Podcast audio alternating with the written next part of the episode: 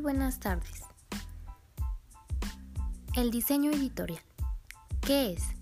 El diseño editorial es una rama perteneciente al diseño gráfico, cuya función principal consiste en diseñar y componer de forma óptima distintos tipos de publicaciones. Podríamos afirmar que se encarga de la arquitectura de las publicaciones.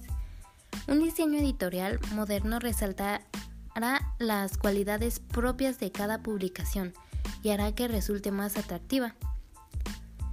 El primer y principal objetivo del diseñador editorial debe ser lograr captar la atención del lector para lograr su objetivo. Los elementos son el formato.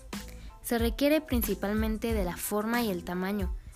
Se relaciona con la manifestación física o digital, el cómo estará hecho.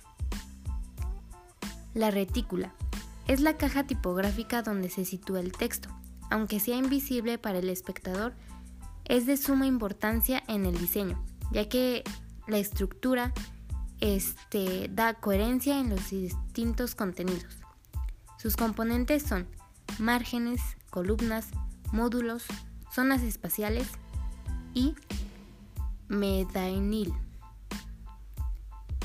La tipografía la tipografía es la expresión visual de las ideas, abarca todo lo relacionado con las letras, los números y los símbolos de soporte físico o digital. Una característica principal de cualquier texto es que sea agradable y fácil de leer.